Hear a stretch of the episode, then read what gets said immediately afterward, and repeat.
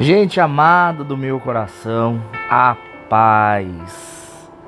Gente, eu tenho uma palavra que eu tava lendo agora as escrituras e, e, falou muito forte comigo, sabe? E eu não consigo guardar. Quando eu vejo alguma coisa muito preciosa assim, eu preciso preciso dividir. E sobrou para você ouvir. tava lendo sobre a criação do, do homem em Gênesis e quando Adão ele Adão e Eva eles erram, inclusive eu acho que Adão é mais culpado do que Eva.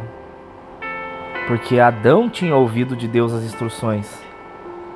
E Eva foi lá e desobedeceu. Adão deveria ter é, instruído Eva, cuidado de Eva melhor. Então, culpa acho que é maior dele. Né? Mas enfim, o assunto é que quando Adão ele, ele erra, junto com Eva, a Bíblia diz que eles ouvem a voz de Deus. E no momento em que eles ouvem a voz de Deus, estando em pecado, não mais debaixo da mão de Deus, né? Você vai ver que a, a primeira reação deles é correr e se esconder é, numa moita. Eles se escondem, eles tentam se esconder da presença de Deus, eles tentam ir para o escuro. Isso é muito significativo, porque o Senhor tira eles de lá e coloca ele, neles uma, uma roupa de pele, né, de, de animal. O Senhor faz essa roupa. E enquanto eles tentaram fazer uma roupa de folhas. Então você vê ali alguma simbologia que dá para ser trabalhada nisso mais para frente, eu, quem sabe faça um ao vivo sobre isso mas ele vai, o ser humano vai tentar ir para o escuro para encontrar o seu esconderijo no escuro, nas trevas, nas coisas das trevas, e tenta fazer a sua roupa com as coisas das trevas. Tenta fazer um esconderijo, uma alegria, montar uma vida com coisas erradas.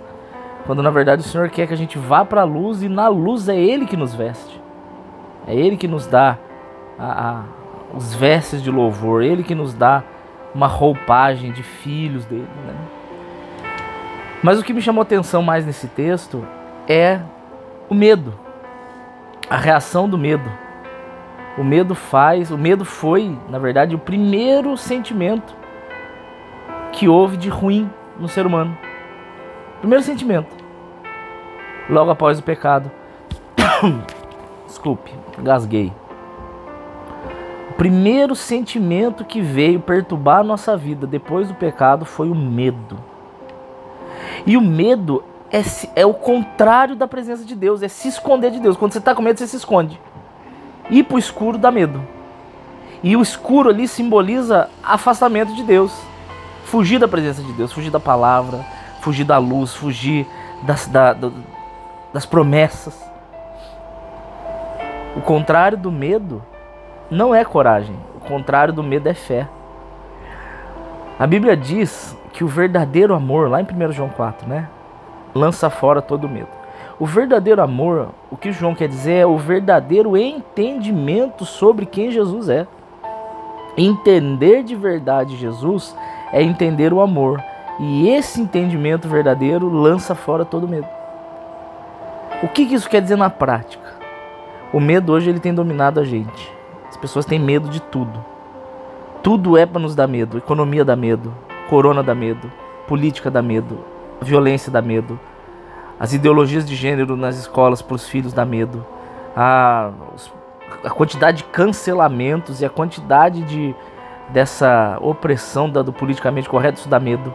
A imoralidade do mundo dá medo, a distorção da mídia dá medo, a, a, o avanço de ideologias políticas do diabo, dá medo, tudo isso dá medo.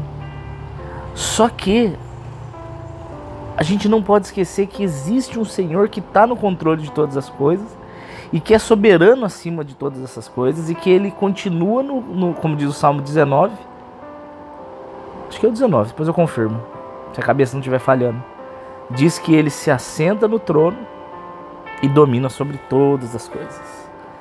O Senhor, ele ainda, ainda, gente, ele ainda, oh Jesus, se assenta no trono e domina sobre todas as coisas.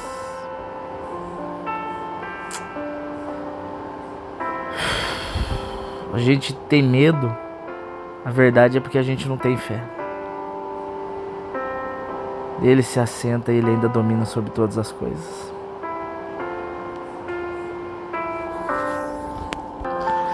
O que Deus falou muito forte comigo é que para a gente não ter medo, a gente tem que sair do escuro.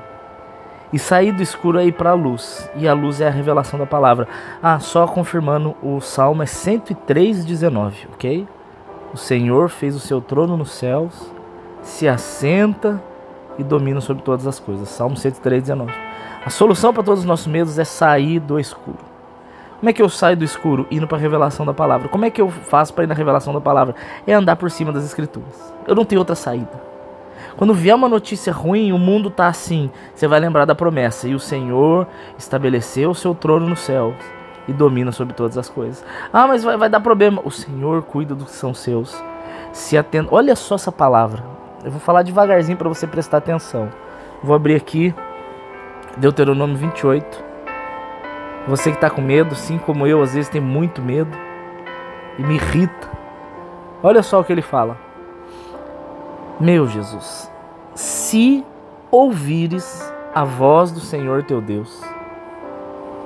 Ponto 1. Um, ouvir a voz do Senhor através das Escrituras.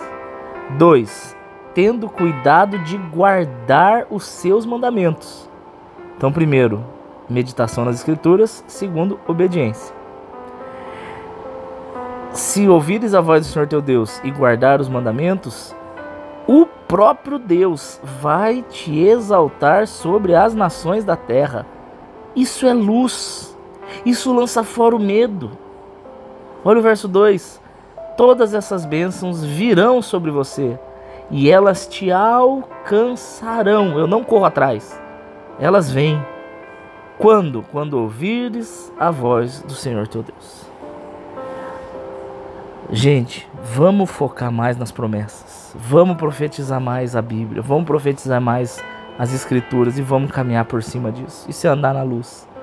E mesmo que o mundo diga terríveis notícias, nosso coração fica firmado. Firmado porque maior é aquele que prometeu. E ele está do nosso lado. Viu? Não tenha medo. Repreenda em nome de Jesus esse medo. Vamos orar? Senhor Deus, são muitos medos, Senhor. São medos de, de, de inferno, medo da morte, medo de falência, medo de falhar, medo de desistir, medo da violência, medo do, do desconhecido. Jesus, eu repreendo no seu nome todo medo na nossa vida. Eu repreendo todas as trevas e o escuro, Jesus. Nos tira para fora, Senhor, nos traga para a sua presença. Espírito Santo de Deus manifesta de verdade a sua presença em nossas vidas, sobre as nossas casas, Senhor.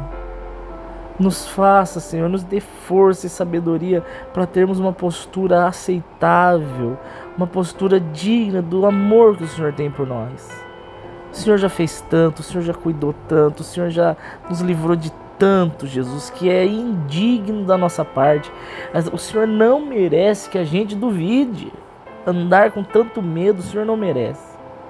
Então, meu clamor, Jesus, meu clamor em seu nome é que nós saiamos do escuro e possamos andar na luz, descansando nas promessas.